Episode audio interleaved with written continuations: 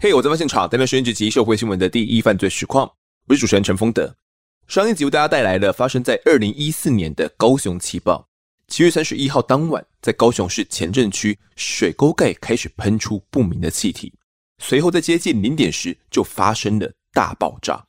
三多路、凯旋路、一心路等这一些高雄市的重要路段都严重的损毁，路面不仅被炸出了巨大坑洞，一连串的连续爆炸。将整条路炸出一个宛如战争一般的壕沟，包含警消，总共三十二人死亡，三百二十一人受到轻重伤，车损以及房屋损失更是难以估计。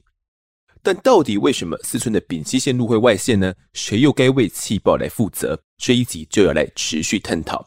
现在介绍本节的来宾，分别是高雄气爆被害者自救会的会长陈冠荣医师。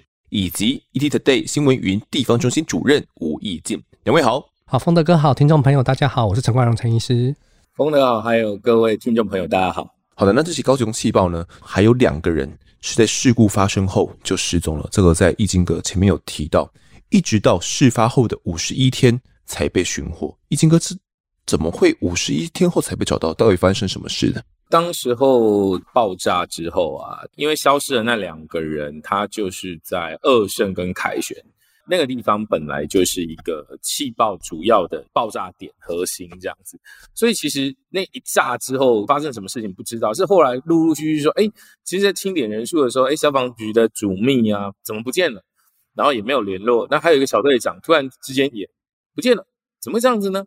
那大家就开始找了嘛，其实。大家心里面找找找，就是想，就说啊，爆炸威力那么屌，不知道被弹到哪里去了。其实当一天两天过去之后，大家心里面就可能会有一些想法，大概都是会有那个答案。那最后呢，的确五十一天之后，工人在清理现场，就从那个涵洞里面找到了他们两人的遗体，这样陆续找到，那才证实他们两个也殉职了。在当时候，整个爆炸的威力。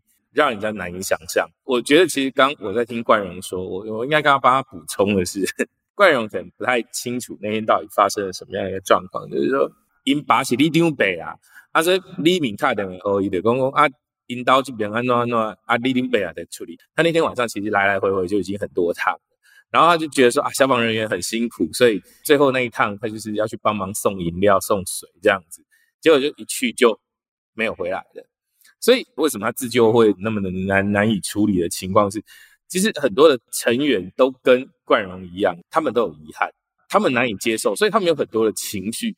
再加上那时候陈局市长他执政在高雄已经十二年，国民党进来之后，其实每个人都有他的权谋角色，开始会有一些抗衡跟拉锯，被害人每一个政党都想要把他给扣住，看能不能有议题上面可以发挥的，所以。打给那种灌输，我赶快的醒回来。其实冠荣他的角色，其实他就变得是非常一个辛苦。那他刚刚讲的说，他就不知道发生什么事情，不是不知道发生什么事情，是他们自救会的成员听到的，可能是别人转述，或者是给他一些不同的讯息。所以冠荣在那个位置上面，其实是很辛苦的。那他为什么要挺出来？我觉得遗传也有关系啦，因为爸爸妈妈也是热心服务嘛。只是冠荣他血液里面有这样的基因，他自己是不知道的。但是当时候他的确是我们媒体关注的一个焦点，因为因爸爸一刚的是立定，然后呢就出去送了，就没有回来。所以其实后来当他找到他的遗体的时候，所有媒体都会想要去捕捉这件事情，然后把它变成是一个故事。所以相对的冠荣的角色，他也。自然而然的，他就被提升到某一个程度。那他刚刚讲到那个王大哥，王大哥他加进来副会长的部分，他其实当时候也是一个能见度非常高、被媒体关注的一个对象。他们讲的是说，呃，他的老婆啊，跟他的大儿子会去关店，然后就觉得后来走到就是武庆路嘛，就是我刚刚说的那个气爆伤亡一个很多人被炸飞的那个地方，的确就是那个地方也不幸往生了这样子。所以当时候他们的拉面店一举一动啊，他的怀念呐，甚至重新复业啦，然后提供爱心拉面，然后儿子啊得到了书卷奖等等，其实都还是被媒体给关注着。所以他加入自救会，他当然能够帮冠荣分担很多的事情。然后那时候其实高雄市政府首创了一个名词，我们记者听到我们也觉得很奇怪，那叫做代位球场。我们也在了解什么叫做大家会觉得说，哎，高雄市政府其实你应该要负责啊，怎么你怎么会变成在自救会的那个地方上面所谓代位求偿的一个部分？那这个角色是不是有混淆了？然后大家就会开始质疑冠荣的角色，就是说，哎，你是被收买了？然后呢，你被摸摸头了，还是你私底下呢收了多少钱呢？所以其实冠荣他刚刚讲述那一段的时候，其实他勾起了我的一些过去的一些回应跟想法。他其实那时候那阵子其实是很辛苦的，包括你知道他在跟大公司谈判，有很多东西就像他讲的，只能说不能公开说。他每个人想要争取到的权益跟金额是不一样的时候，大家就会觉得说啊，冠荣你一定是没有处理好。就像刚才讲说，哎，花妈市长早吃年夜饭的时候，大家在都是骂冠荣的时候，哎，我又想起来，对对对，的确，我们那时候新闻采访的确有这样的一个状况。其实那时候他是一个政治素人，他只活在他自己的肾脏的那个医学的理论里面。但是问题是，他接受他的情绪，那那个情绪突然间来了一个断点的，因为你明明就是在你前面的一个人。然后他可能两分钟就消失不见了，然后你就要开始处理他的后事，之后你要去面对政治角力，然后呢蓝绿的双方面的攻防，然后你就夹在中间，然后你还要去承受这些自救会成员给你的质疑，所以他当时候的角色，他能够这样撑过啊，我真的觉得很不容易啊。其实我我觉得他可能到现在为止，可能跟我一样啊，就是讲到八一气爆的时候，他的感触其实是非常。非常非常非常多的，尤其你要像要再拉回到刚刚在讲说消防队员的那时候主密，我们那时候其实也在找他啊，记者也在找啊，他其实最后的讯息是说他步行离开，那我们希望说他步行离开他就很安全，可是问题是就都没有啊，找找找找找找就找不出答案来，然后另外还有一个消防小队长也是找不到啊，我我记得那天找到的时候，大家也就。等到了一个应该要有的一个答案呢、是一个我们不是很喜欢见到的一个答案，但至少有找到。对，所以你你你会觉得说，这些消防队员其实，在第一线上面真的是很辛苦啊。当遇到灾难的时候，人们的本能反应是往外逃的，可是消防队员跟记者不是，是哪里越危险，我们就越往哪里去啊。所以他们那天遇到了这些状况的时候，其实我们真的很多。感触啊，主秘他其实是人蛮好的人，然后包括小队长，他那个气爆，然后遗体在那个地方发现了，对，他就在一个涵洞里面，你这就是整个炸开之后，然后整个人就滚进去了，然后就被土石给淹了。那是整个清理完之后他才出来的。那如果没有清理呢？他要多久才能够重见天日？也不知道，他可能就被列为失踪死亡名单这样子。所以其实对很多家属来说，不管是消防队员啊，或者是居民啊，或自救会所有的成员，其实他们的心里面压力，其实他们有很多的遗憾。就像冠荣也是有很多事，我记得那时候有新闻报道，他说，呃，来不及说的遗憾，或者是来不及说的道歉。这这段他冠荣他在讲说他跟爸爸吵架的那段事情，其实我我们在采访的时候，我们大概是还是有一点印象。后续经过检方调查之后，确认。外露的四寸丙烯管线呢，就是李长荣公司所有。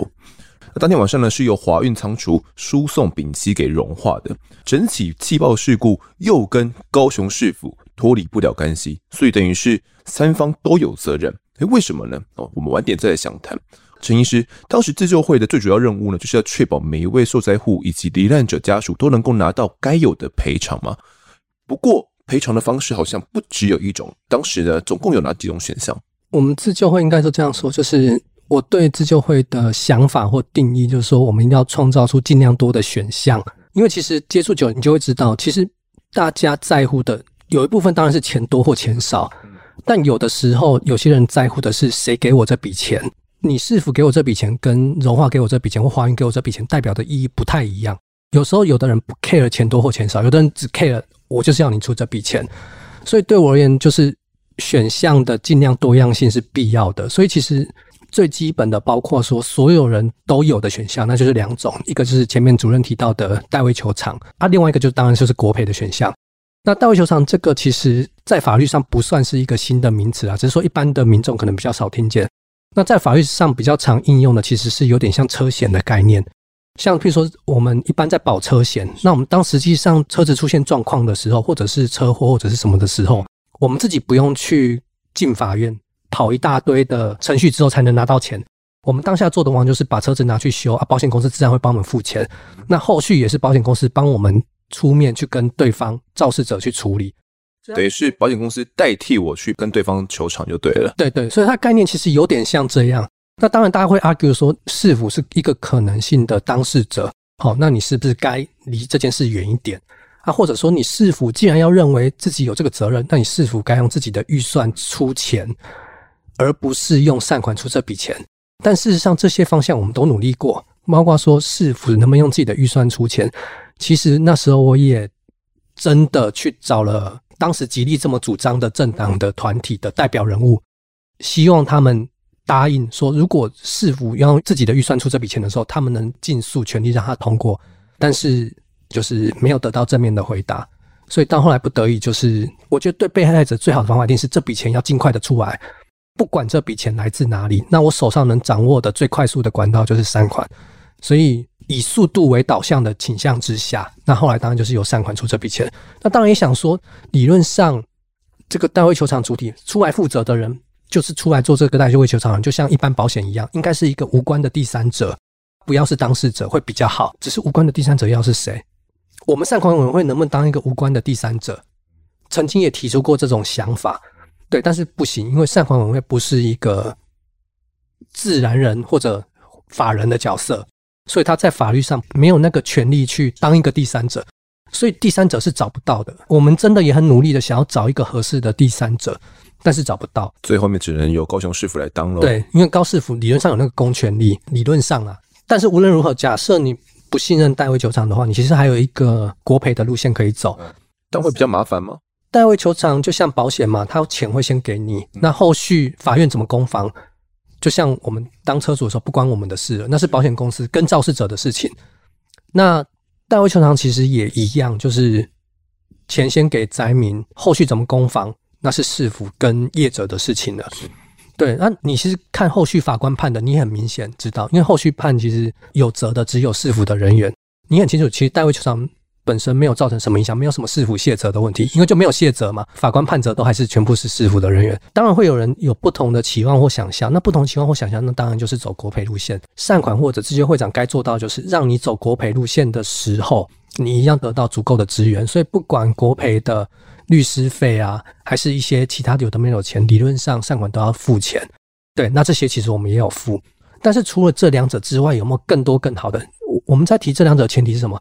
这两者的基本的计算方式都是依照法律惯例。嗯，那所谓的法律惯例就是加上折旧，就是有一个限制。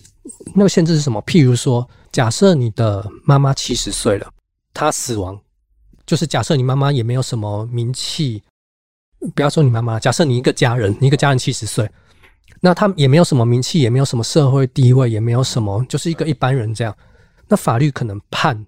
真的进法庭打到最后就是给你三四百万，有时候可能三四百万太多，有时候可能两三百万而已。就是依照过往的一些案例的话，我事实上去查了过去很多判决书，你会发现，真的法庭走到最后，对罹难者而言，对重伤者而言，都是相对，就是那个金额，有时候你会觉得好像不足以去让大家在情绪上稍微可以缓解，所以针对重伤者跟罹难者家属。其实我们额外有多努力出一个方案，就是跟华运、跟融化、跟市政府三方同时谈和解。那和解的基本精神就是你情我愿，你愿意出这笔钱啊，我也愿意付。好，但问题就来了，就像我前面说的，融化如果在法庭上跟我们打到最后，一个人就是三四百万，多一点四百万呢，少一点两三百这样。那他在最前面就跟我们和解，他一个人要付一千两百万，而且财务上、经济上。还有折现的问题，就是说，随着通膨，钱会越来越变小，所以他五年后付三百万，或者十年后付三百万，跟现在付一千两百万，那个差距不只是一千两百万跟三百万差距，那个差距会拉更大，因为通膨的关系，钱会越来越薄嘛。那所以站在对股东负责的立场，一个对股东负责的、对自己公司财报、财务负责的董事长或者经理人，他其实。正确的选择是把它打到最后，他付的钱又比较少，他又不用现在就付这边，更不用说到时候可能根本就不用付，所以他根本就不用有这些财务支出。所以我们在处理整件事情中，我们必须去说服他们怎么去执行这件事情。从财务面考量，从道德面考量，从公司的名声考量。公司的名声是无形资产，那无形资产对他的帮助到底有没有大于这些钱？其实，在当下，这些东西没有人可以计算出来的。既然没有人计算出来，那就代表说有很大的灰色地带，甚至是黑色地带。必须讲白一点，就是你公司的负责人要帮我扛。我希望你这样做，我知道这样做对你不利，但是我认为这样做对后面的台湾，这绝对不会是台湾最后的一个大规模的公安事件或者大规模的事件，一定后续会有更多这个事件。那我们能不能所有人一起努力，让大家知道，这样也是可以一个处理事情的方法，让后面所有台湾企业知道说，你愿意跳进来处理。其实对你的公司长远来看是有帮助的，但是要对公司有帮助，自然我这边也得给他们足够的信任感。我不会说你帮助了我们，结果我背后又开始就继续骂你，又在电视荧幕上，又在各种我拿得到镁光灯跟麦克风场又继续骂你，对你公司形象不利什么的。所以当然我们这中间花了很多的时间给彼此信任感，让彼此知道说我们都可以站在对方的角色去帮对方设身处地的想。我觉得到后来我们会发现一件事，就是台湾人真的是很善良的。和解的架构其实最困难的就是融化、华运、市政府三方，他们彼此要先得到一个共识，其中一个人先跳出来出钱没错，但是另外两方不管后面怎么样，我都认，就是不管后面责任怎么判，我不会说哦，那时候你一千两百万是你自己谈的，我不认。那时候你给重伤者、被害者这么多钱啊，你你谈太多钱了，我不认。罹难者是一千两百万啊，当然重伤者更多钱，但是不管谈多少钱。等于 A 出来谈的，你 B、C 一起认，A、B、C 这三方你们是命运共同体了。你可以想象，一个公司的执行长或负责人怎么可能轻易答应这种条件？所以中间我们当然花了非常非常多努力。但无论如何，荣化非常非常担心，在股东会上的时候他们会被炮轰，因为等于是股东的钱就这样。对，股东会认为你浪费这些钱啊，你你根本就不需要付这些钱的。结果当他们在股东会上宣布说他们要做和解了，他们要第一个跳出来，他们给了这些钱以后。突然发现，他们得到的是掌声。大家说都跟他们说，你们早该这么做了。我们等你们这么做等很久了。他们就觉得，哎，就是原来台湾人这么善良。我们即便好像是亏到股东的钱，但股东反而觉得这本来就是我们企业该做的事情。对，所以其实整件事情，我真的觉得说，即便到现在，我都还是相信人性本善。只是说，太多具有发言权、具有镁光灯的人会去扭曲整件事情。片面的论断整件事情，但是无论如何，当你实际上在整个事情中，你去好好做事的话，去好好沟通，去好好跟彼此对话的话，你能得到的帮助其实不会像你想象中，好像人每个人都只为自己着想，不会的。其实像这个事件，我觉得我们就很清楚的看到，不管是市府，不管是荣化，不管是华运。其实大家是一起下来去帮忙圆满整件事情的，大家都愿意来负责哦。对，OK。所以最后面自救会，你们就投票决定说，我们就是用和解的方式就是了。嗯，其实我是让大家自己选啊，就是前面摆三个方案嘛，你要打国赔，你要代位求偿，还是你要和解，就是让大家自己选嘛。以罹难者这边，就是多数都选了和解，就三十二个罹难者，就三十二位都选了和解。那重伤者也是给他们选啊，那只是说重伤者因为时间拖比较久了，重伤者。大概拖了三年半吧，还是两年半，我有点忘记了。整件事情才完成，当然不可能拖这么久，钱才给他们嘛。所以在前面六十五位重伤者，大概有大概四五十位走代位球场，接近十位走国赔。对啊，当然后来离和解方案出来以后，他们就都放弃他们原本走的方案，改走和解。那理论上啊，就像我前面提的，和解是你情我愿，所以和解一定是给比较多钱。那和解的用意，其实当然就是说我给你比较多钱，让你放下整件事情，能尽快的投入你自己的生活，那也让你对我多一份原谅，多一份谅解。这样理论上也该除了罹难者跟重伤者以外，包括轻伤者，甚至包括车损、财损、无损，就是房屋因为这些是损，然后车子因为这些是损伤的人，都该努力这个方案。但老实说，因为我只有一个人，你看六十五位重伤者的和解都做了两两三年了，轻伤者有一百多人，车损财损哦，那个是几千的，所以其实是没有心力再继续往下做。我自己原本也是期待说，就是我自己没心力啊，厂商也可能没有那个财源再继续往下做。你看我们罹难者家重伤者的和解金额加起来就 total 九亿多了。那你如果把他们的车损财损那些再加起来，那些又是一大笔钱。那厂商的现金流怎么来？其实我们包括在谈和解时，我们甚至都还要去看这个他们的各自的现金状况怎么样？对现金流的状况，他们付不付得出来啊？华运是一家小公司，荣化是一家相对大，啊，是否有预算，但是否的预算有没有那么好动用？那个都必须在预估方案的时候，对我们甚至都得考量进来。原本是想说，是不是善款可以付更多钱去给车损财损的人呢、但 anyway，就是后面的政治风波就来了，就一团混乱了。好，那到底为什么四寸的丙烯管会泄漏？到底中间牵扯了哪些环节哦？其实这部分要说起来，哦，脉络很大哦。那这也是到底为什么会引发这一次的高雄气爆的原因哦。那陈医师算是少数清楚所有环节的人之一，因为你也参与到了整个诉讼的过程嘛。能替听众们简单解释一下，这个四寸的丙烯管线到底为什么会泄漏吗？如果真的要谈，要从很大很大、很远很远的规划就开始谈了，甚至要谈国土规划。基本上，国土规划原本就是高雄是一个重工业的城市嘛。那当然，近几年来高雄就试图转型，不管试图转型的结果怎么样，重工业城市本身就有很多公安的问题要考量。那你当然不止高雄，包括现在的云林嘉义、台塑在那边，台塑相对应出来的污染，跟台塑相对应出来的公安危机，是不是有足够的经费或预算去处理这方面？早年的台湾绝对没有这些观念，即便你看像现在客观的数字都告诉你，云林嘉义那边的肺癌或者癌症的几率比较高，或者高雄的空污严重，这些客观的数字都告诉你。但是长久以来，这些所谓的外在成本的这种东西，应该说整个世界其实都没相对没那么重视，直到近几年来才慢慢的去察觉到这些外在成本，其实都是由当地的居民去，就是用他们的身体，用他们健康去吸收。理论上。甚至包括他们生命，就像这次高雄气爆一样。那理论上，这些在更早远的时候，你就应该要有一大笔的预算，一大笔的城市规划，甚至整个城市要预期这个风险必定会发生。那预期这个风险必定会发生的状况之下，你后续的救灾以及前期的城市的设计跟规划，都该往这方面去考量。但问题在于说，当整个城市已经发展到一定地步，整个社会才开始有这样的认知的时候。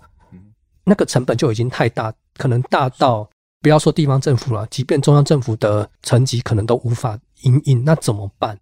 比较好的处理就是打掉重练嘛。但问题是打掉重练的情况下，因为就会牵扯到迁村迁城的一个环节，那迁村迁城的一个环节在现在又不是那么容易处理，所以在更久远，当国土规划以及大家民众的认知都跟不上整个重工业城市的一个。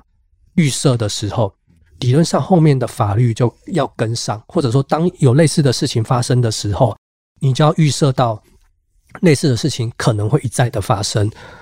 好，但是问题在于说管线的相关法律，这个是由经济部主责的，其实大概二三十年没有修了，在事件发生前，其实二三十年都没有修，所以整个管线相关的规范，你如果去看的话，会发现它其实是相对过时的。管线的规范相对过时，那地方政府有没有办法及时的补上？没有，因为这个管线到底谁管的？其实，在当下就中央跟地方就有一一阵的争吵了。门在高雄市地底下的管线到底是属于中央或地方的，说不清。对，说不清楚。其实，当你实际去看法律层面，你会发现，哎，法律层面还真的没有讲清楚。对，那法律层面没有讲清楚，那责任在谁？不知道。当然，在我们而言。它就是一个没有讲清楚的事情，那你去追责任在谁，其实都没有意思了。事后补破网，就是市府当然就说这个我就负责管了，我就立了一个新的管理办法。但无论如何，在事件发生之前是没有人管的，所以这个管路的安全程度要做到什么程度，要做到什么样子，要有多少的监视什么的状况，那上游厂商跟下游厂商各要有什么设备，是没有人知道的。所以就变成是依照厂商自己的规划，那厂商自己规划有没有完整？好，你事后来看，其实也没有完整。台湾有没有发生过类似？其实是有，之前在别的地方就发生过气爆的状况了。高雄并不是第一个发生的。一九九六年板桥就有发生过一起气爆。对，然后那个时候其实行政院就叫中油要彻查全台湾的油管是不是有类似的状况，但是中油没有去查。那中央没有去查，行政院也没有继续追，所以就会变成说，哎，你当时如果有去查，行政院有继续追的话。后面也许不会发生高雄气爆。在国土规划的时候，如果你就预设到将来人口会成长起来，你的管线经过的地区会变成人口稠密区的话，你的国土规划上面也许土地的分区上面会有不一样的考量。当时没有考量到，然后后来有类似的灾难发生了，而你的法律也没规范到。到后来板桥那时候有类似的状况发生的时候，你去彻查，你也没有真的去彻查，你也没有去追，一直到高雄的发生这个状况的问题。我们先讲一条这个管线原本是由谁建的？好了，这条李长龙化工的这个四寸的丙烯管，到底原本一开始是怎么来的？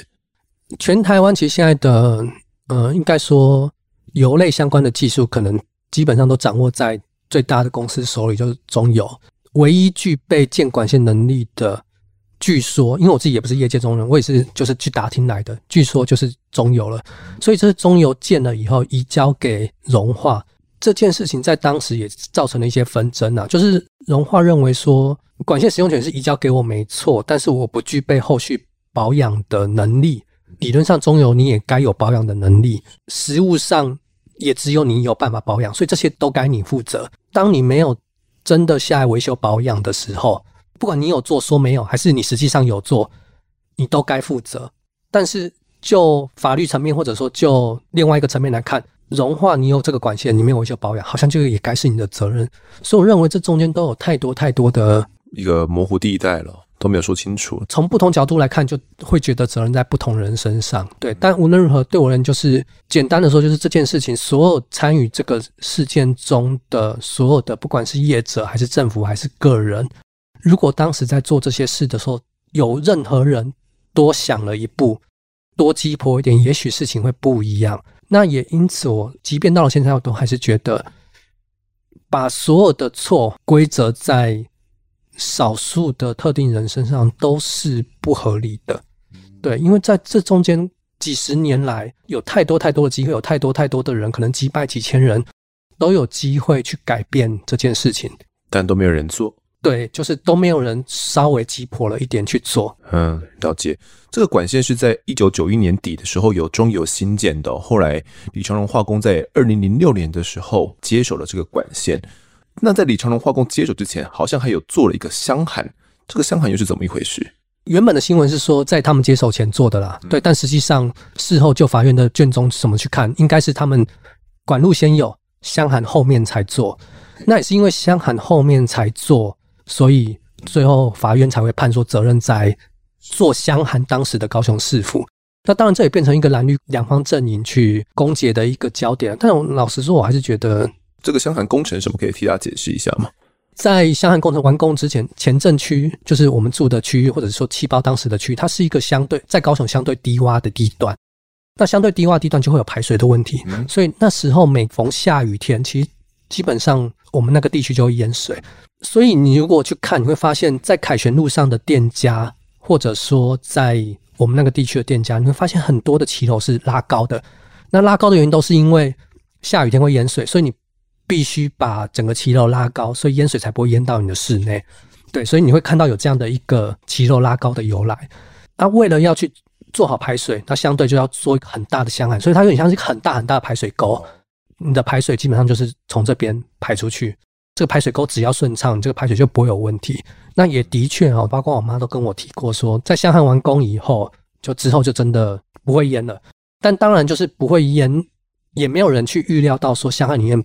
包覆了不该包覆在里面的管线管路，是因为这个管线被箱涵包覆之后，会有水汽就会去侵蚀这个管壁，是吗？它其实会有两个问题。第一个当然就是说，因为它是排水的管路，那排水管路理论上油管它该是不锈钢，它该抗锈蚀。但是所谓抗锈蚀能力，是不是能经由这么长期的水分的冲刷？这水分冲刷里面，甚至可能还夹带泥沙对抗去处理。那食物上是不该包含在里面的，但包覆在里面后，它能不能抗就是一个问题。第二个是说，如果没有箱涵存在，光只是这个管线的泄漏不会气爆，为什么？你可以把它想成像泡竹或是水鸳鸯，鞭炮之所以会爆炸，它必须有一个东西去把它把火药包覆在里面，是有个压力的在就对了。对，把它包覆在里面，它才能让它里面的压力变高，变高，变变高，到后来整个外壳撑不住，它还会爆炸。所以假设没有这个香焊存在。油管泄漏以后，这些气体只会乱窜，它只会变成像垦丁那个叫什么出火，它就会变成说从地上冒火出来而已，它不会爆炸，因为压力压力是低的，就是气体找到空间就窜，它就像瓦斯炉嘛，就点火而已嘛，就是一个火这样，可能就是只会出现排水沟到处都冒火这样。但是因为香寒包覆在里面了，所以它就变整个箱涵里面充满了高浓度的气体。那充满着高浓度的气体，一点火它就变成炸药，它就变成地下一个炸弹。整个高雄市的地面变一个弹药库的感觉。对对对，所以香寒就变成它同时有两个角色：第一个是它造成油管的损坏或锈蚀；第二个是它让压力累积在里面，它让压力可以累积。但是其实还有另外一个问题，就像我们前面提到的，所有的高雄市都闻到异味，但但刚你自己也有说到，说丙烯是一个无色无味的气体。对啊，原本是液体，后来挥发后变成气体。那你有没有发现，那为什么高雄市会闻到异味？那这个异味真的是丙烯吗？所以其实事后我也看了很多，就包括说，甚至有国外的专家学者来想要去证明说，我们一开始闻到的味道是应该是瓦斯，应该不是丙烯。从流体力学去算，但是当然就是后来检方判断的原因是说，哦，这管路它是从里向外的，所以爆炸应该是从里向外。但当然也有另外一个说法，就是之所以会从里向外，从流流体力学上来看，是从气体动力学无为不为，这些我都看过。所以我必须说的就是说，整个事情。法院必须要判定一些人负责任，但是事实上，如果你真的想知道事情的真相的话，对我们而言，有很多的专业的领域跟专业知识都要去涉猎、去看、去讨论、去猜想。然而，科学就是这样，有太多的东西，你真的无法给出一个真正发生什么的答案。你只能说有这些可能性，尽可能去接近。那即使尽可能接近了，最全面的选项，一定都还是很多选项放在你前面，跟你说这些都有可能。所以，我想我自己因为受医学训练，所以对我而言，我的对整个事物的认知都还是倾向，我觉得这整件事有太多的可能性。那认真说、诚实说，我不具备这些相关的知识，我不具备流体动力学知识，我不具备气体动力学知识，我不具备建油管的知识，所以我真的无法判断谁说的对或错。了解，大家听完之后，可能对于到底为什么会气爆有一个初步概念哦。不过我自己有一个疑问啊。这个当时啊，融化跟华运呢，是因为丙烯是从华运这边要运送到融化嘛？那经过这管线，那难道当时在运送的时候，双方没有发现有外泄吗？他们没有任何的呃仪器，或者是能够检测，或者是看得到压力值，觉得诶可能输送过去的数值不太对嘛？然后可以及时将它给关闭。这就牵扯到双方的测量的仪器不一致。华运那边有气体量的测量，他知道我出去有多少气体量。但是在正常的情况下，理论上华运那边出去多少，融化那边也收到多少，所以融化那边就不具备这个仪器。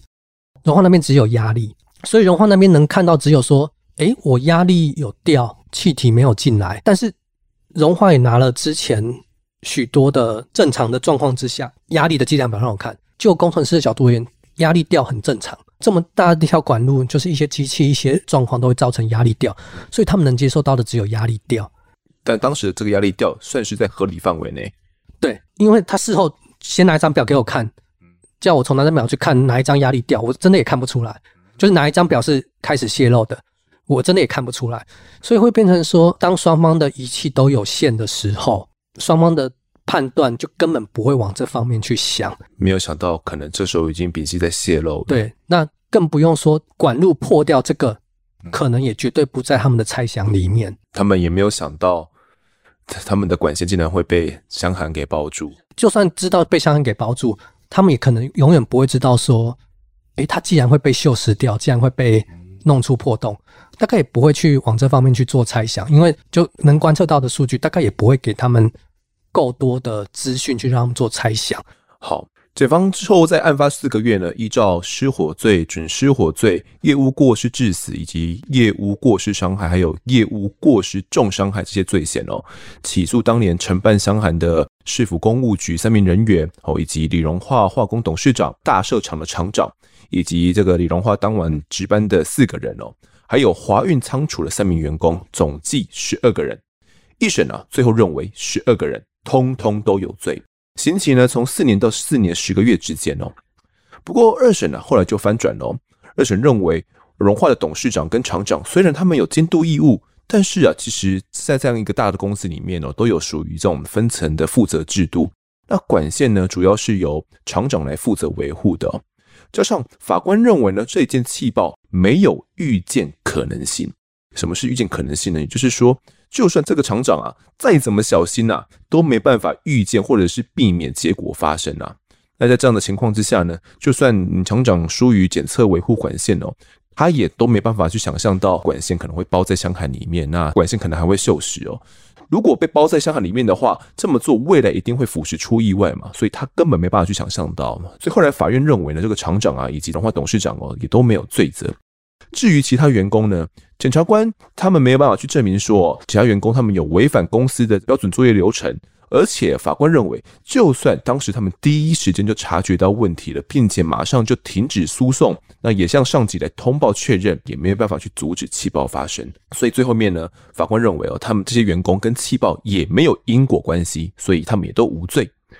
至于真正有罪的呢，就是负责二十年前哦下水道设计的市府公务局的三名人员，他们呢在当时呢没有检查出箱涵哦有包覆四寸管线，他们说他们当时只是在上面负责监工啦，没有下去看呐。哦，但是法官认为哦，这个就是爆炸的主因。最后面依照过失致死罪呢，判其中两个人三年六个月，另外一个人呢两年六个月的有期徒刑。全案就在二审后就确定了。可能听众没有办法想象啊，这样一起造成三十二个人死亡、三百二十一个人受伤的高雄气爆案，竟然只有三个人负责，而且刑责那么轻。但是其中一个关键哦，就出在这个被害者家属的身上。当时被害者家属甚至还有出庭，当时是什么状况呢？陈医师？嗯，我自己做自救会一个很重要的概念就是说，对我而言，我这个自救会长要做到的是让大家尽量能放下往前。那大家要怎么能尽量放下往前呢？其实，在最前面，你不能空口无凭的，就是说啊，你们就是要放下，你们就是要往前，你们就是要专心自己的生活。其实不能只是这样。所以在最简单的做法，就是首先要让大家感受到这件事情真的所有人都愿意进来解决。所以对我而言，不管是单位球场，不管是国赔还是和解，它只是第一步。在这中间过程中，让所有人去认知。到这些传统意义上的加害者，其实是第一个是当然不是故意的，第二个是这中间都有太多的历史的脉络去造成的。那现在眼前站在你前面的这些人，他们并不是害你这样的人，他们是也是遭遇到同样状况，尽力来帮助大家收拾的人。那首先。让他们愿意付出，愿意有了接触之后，当然对，不管是罹难者家属还是重伤者，他们其实后面都有太多的自己的状况要去面对，就是从此不一样的人生要去面对。那在这种情况下，都有非常多的需要协助或帮助的地方，那你就适当的引入外部的资源，或者说这些人的资源。那让他们持续的去对大家付出，那让大家知道说，OK，就是你真的可以把你自己的情绪放下，不再想说这件事情，你一定得找一个人出来负责。讲实在话，你看法院判定那几个人有罪，但是这么大的一件事，如果真的只有那几个人就可以造成这样子。那不就更说明了整个系统失能的非常严重？那似乎就像是一个核弹的开关，就掌握在三个人的手里，你三个人就可以决定核弹发射，就可以决定世界大战的程度了。对，这这是非常不可思议跟无法想象的。所以背后牵扯的层面一定会更广，更牵扯到每一个层面。那这个层面甚至包括我前面说的国土规划、国土体制，几十年来不管什么政党，不管什么颜色执政，那甚至包括说你的监督体系。你的议员、你的立委，真的完全无责吗？我们这个地区从以前到现在多少的议员，你没有议员注意到我们管线包在箱涵里面吗？对，那你该去监督市政府去针对这个管线去做什么样的事情吗？而不是每一个好像都事后发展出来，才好像每个都跳出来事后知名的去说你市府早该怎么样，早该怎么样？不对啊！你们当议员，你们不是？更该知道早该怎么样了吗？所以对我而言，这整件事情不该只把它加注在少数人身上。但无论如何，我要做的永远都是被害者他要能放下。那被害者能放下，就是前面的沟通、跟彼此的对话、跟彼此的相处都要做到。所以，其实我们私底下做了非常非常多努力。那努力到后来，当然还是不够多。对我而言，绝对还不够多，还该再做更多。但无论，就是就是有，嗯、我记得那时候二审的终审之前。大概有十几、二十几位的罹难者家属跟重伤者，其实出庭向法官为所有的所有的哦，所有的被告，不管是市府，不管是荣化，不管是华运求情，认为说灾害既然已经这样了，我们这些人已经受到这么大的伤害了，那其实我们也大概知道说整个的脉络是怎么一回事。对，整个的脉络其实牵扯真的太广了，不要让这么广的一个脉络到最后变成好像只有少数几个下面的螺丝钉在负担。尤其这个螺丝钉，你如果从不同政党角度看，还搞不好还不一样人。我们觉得这样真的不太好。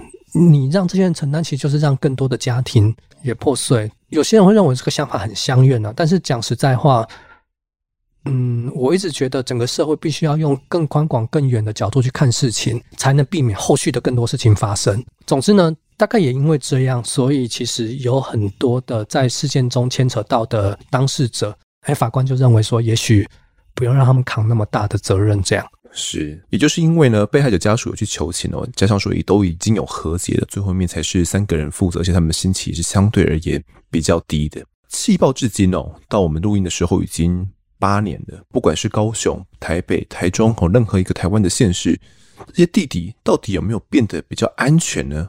各县市他们有去注意到吗？那些老旧的管线有被维护到吗？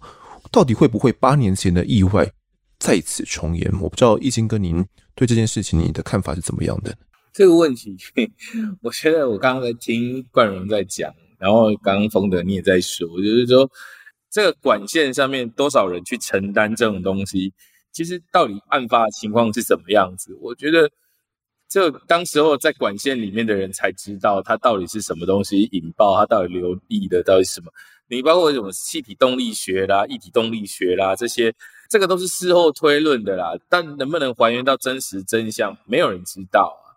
但这个件事情的确带给高雄市的一些不同的一些想法，就是说市府他开始对于管线的施测啦，底下到底有多少管线，他后来透过了法令上面的要求，就是这些石化工厂啊，把这些管路做完整上面的一个厘清啊，那你是不是按部就班的来去做？呃，维修的一个动作。那当时最早我还跟大家提到，就是说高雄市消防队他已经开始不去等待环保局来检测，他自己就有一个气体侦测仪，它到底是什么样的一个气体？那当然，这为什么会这样子？其实就跟丰德你刚刚提到，就是说丙烯这个东西，第一时间我们应该是怎么去面对它？那第一时间让消防人员在第一线能够知道这是什么样的一个气体，他用应该用什么样的一个方式来去预防。更大的灾害的损失，这个其实对整个高雄的消防体系的第一线人员，他有一个最安全的一个保障。那地底下的管线到底埋了些什么东西？我觉得这个不只是高雄市必须要知道的，然后我们居民也是要知道的。我 常常在想，高雄市的道路挖挖补补，啊，到底是下卡写的欧什么物件？我嘛不知啊。你又举一个例子，像我我们家两个月前在我们家旁边的巷子里面挖。到底挖什么东西，我们也不知道啊。结果一挖之后，填土弄得不是很好，结果导致我们家门口开始积水。后来我们才知道说，哦，原来那是台电的工程，开始在挖底下的东西。所以其实我觉得有很多时候，高雄市政府应该是更明确的告诉民众，或者是要求施工单位来告诉我们，它旁边到底在挖些什么东西，你在开挖是什么？你说箱涵，因为我自己学土木工程，我知道嘛，就地底下你一定是埋箱涵哦，那帮助排水嘛，那至少可以解决是大雨来时的整个积水的快速迅速一个排泄的一个动作。为什么？因为谢长廷时代它的纳莉风灾啊，就是因为地下的排水沟被封堵了，所以他才开始清理所谓的下雨天的时候箱涵啊建设啦。还有整个清淤的一个工作，那当然，其实相反，它的存在是为了要帮助整个大雨势来临的时候，暴雨式的它的快速排泄。但是这些管线被埋在里面，谁知道？市民不会知道啊，只有市府官员才知道啊。好，那你都已经知道说，这些施工人员啊，或者是这些化工厂的人员啊，这些公务局的人都知道。那他知道了之后，他做了些什么？那你的预防你也都知道嘛？那他当然就是说，当长期的污水在这样子的清洗之后，这些管线它可能会有一些破损啊、损毁上面的一些问题的时候，那这些市府单位，你有没有做好监督的责任？我们今天来谈八年之后再来谈这件事情，我们都在事后诸葛啊。但我我我们现在想知道的是说，你相对的，你的预防措施或者是你的检测机制，能不能够明确的告诉民众这些东西？其实我坦白说了，要不是八一气爆，谁会去 care，或是谁会去了解高雄市的底下埋了多少的管线？那他施工每次施工，他施工的到底是什么东西？马西波浪怎样？对，这八年之后，我们知道了哦，有这些东西。那他也要求了管线要公开透明，然后重新去了解整个地底下的管线的一个布线的方式。所以，其实高雄市政府的公务局现在对地底下的管线他知道了，但知道了之后，他能不能够公开透明，告诉高雄市民，他有在做相对性的检测的管理机制？这个到现在目前为止，我们也不知道，它也不是一个市政白皮书，它就是会告诉你这些东西。没有啊，告金嘛啦，咱台湾东西安内啦，就是发生代志了，开始在追责任，啊，开始在追讲到底源头是什么，然后开始来去救着。问题是，当这些事情在做的时候，有多少人命是被牺牲掉了？然后我们才开始去找这些东西。这八年之后，高雄市政府它能不能够预防这样的一个状况？我至少在我的认知里面。我能够看得到的就是地面上面的，我就看到消防局，它的确是有一些设备上面的一些改变，然后它有第一时间，它有做一些气体侦测等等，这是不是？然后迅速抵达现场，这是我看得到。可是地面下的东西呢，我们还是看不到啊。我我当记者，我还是看不到地底下发生什么事情。那谁能够预测？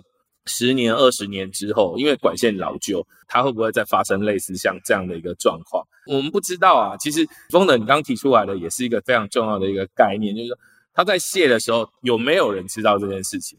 那有人知道他有没有回报？还是说他就合理化的当成是的一个就是惯容他讲的就是啊，你看不出来啊，啊，这个也是正常现象啊，啊，这是拢你事后你讲的，咱哪知影？咱唔知影，你崩了你还知影啊？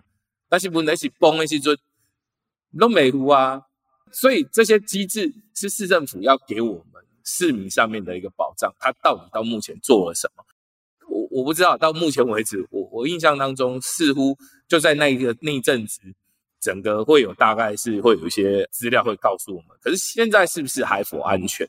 我我觉得其实不是只有高雄市政府啊，其实全台湾的执政县市其实都是这样子的啊。因为你的底下的管线，你看嘛，什么瓦斯管线呐、然后还有什么电视线路啦，然后还有什么一些奇奇怪怪的一些什么什么什么什么什么管线，我们不知道啊，你不知道，我们不清楚啊。但是为什么高雄市特别重要？因为大家都知道嘛，高雄市是个重工业都市。其他的城市呢，桃园好了，桃园它也是个重工业的一个城市啊，它旁边林口那附近那地方，它也是工厂林立啊。那有没有什么管线是我们不知道的，市民不知道？但是市府你们是不是应该更清楚的知道这样的一个部分？因为我们其实每个县市都会遇到的啦，大家都蛮希望，现在管线都到地下面去嘛，因为看不到嘛，所以市容美景就就碎啊，对不对？我们都希望漂亮啊，然后包括电力管线什么都到底下去，但是这些东西埋到底下去的时候，它的安全性呢？谁知道？没有人知道啊，只有市府的公务单位。是才会知道，那你能不能公开透明？当这些东西你能够充分的掌握，然后能够确保市民上面的安全，而不是说等它发生的时候你才来去究责，然后才来让这些东西去面临到考验或者是公开透明。黑都没糊啊啦，我讲白黑都没糊啊。所以我们现在回过头，最大的就是说，不只是高雄市政府，全台湾的市府，你都希望。市容是美观的，你把所有东西全部埋到地底下去的时候，你能不能够充分掌握？你能不能够保障市民的安全？在我们每天走路、开车的地底下，这些东西到底安不安全？没有人大来告诉我们。我们希望有更多人来告诉我们。对，所以其实像风能你所讲的，其实这些东西应该是更公开透明的，这才是我们希望能够从八一气爆当中。的这个历史经验，这么多人牺牲之后，我们能够看到的更往前走的整个台湾市民道路使用底下的都是更安全的。我觉得这才是我们现在想要看到的东西啊。了解。那就陈医师的你的观点来看呢？前面包括讲的事情，就是有一个解法，理论上那时候也有很多人提出，就说这些管线它其实是要有一个共同的线路，但是在这个共同线路里面，其实是要有很多的侦测仪器去做及时的监测回报的。理想很丰厚，现实很骨感的、啊。对，就是没钱，没有这个钱去有这个这样的仪器啊。不是没有这个钱，是这样的一个共同管路，全台湾没有任何县市有足够的经费去执行。尤其你想看全台湾这么多管线，假设真的每一个安全性都要做到这样的话，那是多少的监测仪器，多少的长度，多少的钱？所以最终就是一样，就是我们知道解法，但现实有太多事情去限制我们的最佳解。那当最佳解被限制的时候，你有什么方式去？更好的处理，那当然其实都有很多人在提出，但是在现实上通通都遇到了困难。比如说，就像高雄的状况，为什么会发生气爆？因为管路经过人口稠密地区。那为什么管路会经过人口稠密地区？哦，因为这些加工厂在比较内陆的地方，所以世界的趋势是把这些加工厂通通都移往沿海。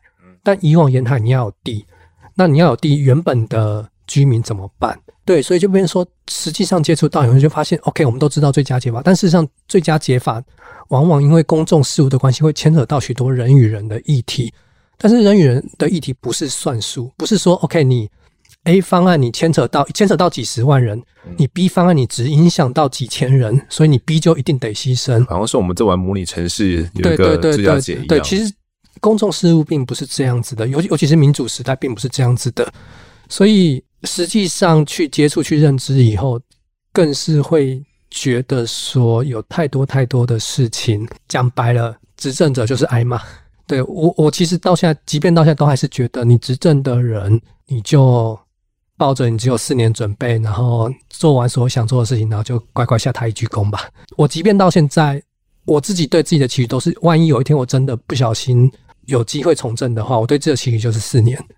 对，但是这四年我就是把所有人得罪完，成为一个史上民史上民调最低的首长。但是我把所有想做的事情，把所有能得罪的人，甚至抱着自己的车、自己的门口全部都被鸡蛋砸的准备，试着让台湾能不能一次前进个五年、十年这样。但是你是不是所有的事情能在五年、十年就做完？你会不会下任以后，当你卸任以后又全部被改回来？哦，可能规划是八年、十年的啊。对，对，但就对我觉得公众事务。就是因为这样，所以困难。目前的这些改变哦，可能逐步有在进步了。那我相信，发生在二零一四年的高雄气爆，有唤醒大家的一个警觉。那各县市可能有在努力，不过这个地底的图资啊，要去建立起来。以前是根本没有这样的图资啊，大家都不知道地底下到底埋了多少东西哦。哦，那目前图资是在逐渐的建立起来当中，那可能慢慢的也有在维护。不过这还是需要花更多更多时间的。那相信。哦，没有一个任何一个听众哦，想要走在道路上的时候，被莫名其妙的地底爆炸给炸得四分五裂哦。这些石化管线哦，如果没有被相关部门给彻底列管维护的话，高雄气爆哦，恐怕会像过往发生过的板桥气爆一样，几年后就成为了被遗忘的记忆哦。直到再次发生悲剧之后，他才会猛然想起，原来恐惧一直都在。那么这一集的我在案发现场呢，我们就谈到这边，也感谢哦陈医师以及奕敬哥的分享，谢谢你们，谢谢，谢谢。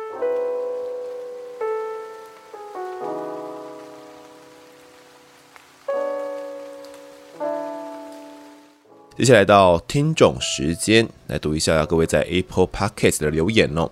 第一位留言是叫做想每天吃大餐。终于听完来留言了。之前每天的读书生活呢，都是音乐陪我度过。直到有一天呐、啊，实在是不想再听了。随手点开 Podcast，第一页推荐的就是我在案发现场与故弄玄虚。平常呢就会看异色档案哦，也很爱看一些讲案子的 YouTube。没想到啊，Podcast 这么懂我的胃口。结果呢，就是在不知不觉中呢，把第一集到最新一集追完了。谢谢丰德的声音陪伴我每一个无聊的读书日，真的是每天都在听，也会跟男朋友讨论有一些感触较深的案子。谢谢丰德的团队做出这样优质的节目，期待更新，爱心爱心。好的，感谢这一位每天都在读书的听众哦，不知道是在准备国考吗，还是仍然在可能高中啊、大学的一个阶段哦。像这位听众呢，就是在毫无准备之下入坑案发现场哦，点开页面就刚好看到我们节目还有故弄玄虚啦。那故弄玄虚他以前就有在看了嘛，YouTube 上面就有看过一则档案喽。那也是很佩服这位听众了，可以边读书边听案发。很多人应该都没办法吧？我真的是无法一心二用啊。又或者是可能读书读累的时候，就点开我们的节目哦，听一下案子，然后再继续读下去。应该这样比较可以专心吧。嗯，我真的要认真工作的时候，我会啊、打开我的 Spotify 啊，然后找那种没有人声的音乐，可能是只有钢琴声啊，或者是呃一些很舒缓的音乐哦。那听着那些音乐的时候呢，比较可以让我工作或者是读书时比较专心。那能够边听案发边读书的，我觉得都是神人了。可能这位刚好就是神人哦。好，现在听众 Susan 庄他说。节目棒，来宾棒，主持人棒中之棒。我的第一个节目呢是蔡阿嘎哦，但是却在案发常驻了。团队制作一百分，主持人声音颜值一百分，来宾一百分哦。曾经看过的案件，在听过之后也有不同的想法。用了一个多月呢，即将追到最新，所以风德我要变心了，我要加入等更新的行列了。好，没有关系哦，就是如果追到最新的集数的话。也没办法啦，就是每个礼拜二、礼拜五就等我们的最新更新吧。那期间如果真的不知道听什么，也可以回去听阿嘎啦，或者是其他的真实犯罪节目哦。那像我们 ET Today 呢，也有去做很多不同类型的节目啦，也都可以参考看看。那这位听众有提到说，他在听完我们的案子之后呢，觉得过往他曾经知道的案件呢，却有不同的想法。我相信这一点应该包含我，以及包含很多听众哦，应该都会像他一样。我觉得是一件事情，当我们了解到更全面的一个资讯之后，包含正方以及反方的观点以及思想之后，你最后才能够做出一个比较符合现实的评判哦。因为一般来讲，我们看到媒体报道啦，都是比较片面而且破碎的资讯哦。所以尽可能让大家知道所有的脉络呢，是我努力的一个重点。那希望你不要变心啦，还是要回来一直支持我们案发哦。好的，下一个留言是路过的爱唱歌的孩子，苏大哥无罪啦。苏炳坤案听到最后，法官宣判无罪，好感动，眼泪都快要掉下来了。三十二年哦，一个人的人生都赔进去了。希望台湾的司法真的有汲取教训。嗯，有汲取教训吗？我觉得苏炳坤案哦，或者是在苏炳坤案之前的几个冤案哦，都带给了整个台湾司法体系蛮大的一个震撼。就这些被害人呢，用他们的血泪告诉我们，过往的司法曾经是这样子的。我们的司法也不断的在蜕变，包含法官、包含检察官呢，我觉得他们都有设下一层又一层的防火墙哦，以及到警方这边都有设下防火墙，去避免这种呃刑求啦、逼供的事情再度发生。那如果真的发生的话呢，也会去调阅这些相关的证据哦。那基本上，如果是刑求逼供的这些笔录证据有被证实的话，这些笔录证据是完全不能够采用的。那很多人听完这个案子之后呢，可能不太能够理解啊，为什么苏大哥三十二年的清白哦，最后只赔了他那么少的钱哦，四百多万嘛。主要的原因是因为哦，当时苏大哥在案发过后就展开他的逃亡人生了嘛，就逃了很多年哦。那一直到后来才被捕，被捕之后呢，又有这个保外就医哦，所以呢，他真正在牢狱里面的日子呢，并不多，才赔了他四百多万而已。但是哦，这三十二年来，他都是背负着一个罪人的一个身份的，他就是犯下金瑞珍强盗案的歹徒哦，这个名号呢，就跟着他，永远没办法洗脱，直到三十二年之后，才才恢复一个无罪之身。所以你说四百多万能够弭平苏大哥的伤痛吗？我就在想，就算给他多十倍，我觉得对苏大哥来讲也是没有办法的，因为他一半的人生哦，也就这样毁掉了。好，那下一个听众叫做新闻很及时，他说：“丰德，请教一个问题，对面来宾呢，因为紧张或是毫无意识的疯狂语助词，你们后置是可以修饰掉的吗？例如，对对对对，哦，就是 EP 一四四那一集，我刚看了一下，EP 一四四呢是。”父亲南港空难哦，也就是请到静雅来的那一集，他提到说，可能静雅在受访的时候呢，有一些毫无意识的语助词哦，然后不断的说对对对对。如果是在现场录音的话呢，这一部分要修也不是不能修，会留下一点点的小声音哦。但有时候会觉得说留下来也没有影响到什么的话，可能就不会修掉。应该是说，目前处理后制的呢，并不是由我来执行的，而是由我们团队的成员主要处理的，可能是我的疯狂语助词哦，就是我可能会在那边说，嗯啊哦，那一直想要去回复来宾呢，是可能会去影响到听众们的一个听感的时候，可能会把我的这些语助词给修掉，又或者是我去抢话打话的时候呢，会把我的问题给修掉。不然基本上哦，就是都会尽可能的让来宾他们畅所欲言哦。尤其是我觉得呢，静雅在那一集应该是蛮在状态上的，可能是在思考的时候会有点稍微撞墙一下，但是其余对谈上我觉得都算是蛮流畅的，所以应该也是因为这样子，我们的团队成员呢才尽可能的将这些都保留了下来。啊，下一位听众 Valon 鲁零八他说：“太优秀的 Podcast，每一集都是很精彩的分析，来宾也都非常专业。”哦，他说的没错，我们的来宾很多都是业内相当优秀的一些人士哦。那就算不是这些警界的人员啊，或者是法官、检警的话，也都是可能是被害者他们的家属或者是当事人哦，他们的讲述，我觉得也可以让大家非常贴近案情。好，下个听众 Olen Andrew 他说台语真的很难懂，然后只能跳过，真的好可惜。希望可以不要大部分都说台语哦，真的对于非台语使用的人类很不友善呐、啊。错过了几集，好可惜，是真的听不懂啊，给我一个哭脸哦。我觉得这一个留言哦，可以给那一些呃曾经来 diss 我哈、啊，就是给我一些指教，说嗯，希望我不要再去一直强调这集是用台语怎么样的的那个听众，可以给大家看一看。为什么这样讲呢？其实那一位听众哦，就是曾经在不管是在脸书啊，或者是在其他地方，曾经就有留言过，说感觉我并不是很尊重台语哦。那每一次讲到台语的集数的时候，都会特别说要来翻译台语。那也会说，诶，台语是一个比较 local 的一个语言哦。那我看他留言之后，我也在想，说我是不是真的蛮不尊重台语的，或者是我对台语有一种先入为主的一些想法。那我思考之后，我觉得我之所以会特别点出这一集有很多的台语段落，或者是我会翻译台语，主要原因就是像这位 Olen Andrew 他所说的，很多听众像他一样是根本听不懂台语的，他们可能只听得懂一些非常简单的词汇。但对于这些听众来讲，台语对他们而言是一个非常陌生的语言。那我觉得，以我们制作节目的立场，我们是希望我们制作的东西是可以让绝大多数的台湾人呢都可以听得懂的。所以，即便我觉得台语非常的接地气，那我觉得我跟来宾用台语对谈的时候，我也觉得很过瘾，我觉得很喜欢。但是我站在听众的立场，我也觉得这样的东西我必须得减少。可能事实我得将来宾所讲呢给翻译成国语哦，让那些听不懂台语的听众也可以了解我们目前谈到哪里了，而不是让他们完全没办法进入状况。当然，也有一些听众是说啊，就是应该要让那些不会台语的听众借由这些机会让他们去学习台语嘛。不过。我们毕竟不是一个台语小教室频道嘛，那我们是一个真实犯罪频道。我觉得这样子对于那些人来说又有些太过苛求了，可能他们身边也没有可以让他们去询问的这些懂台语的人们了。就是因为他们身边没有这样的人，他们才不懂台语嘛，所以我觉得也不能怪他们。所以我觉得不管是闽南语、客语或者是原住民语哦。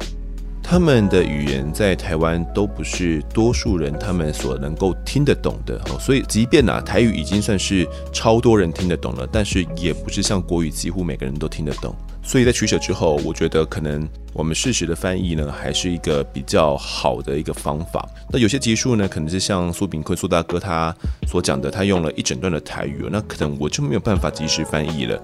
我们能做的就是在 YouTube 上面哦，等到那一集推出的时候。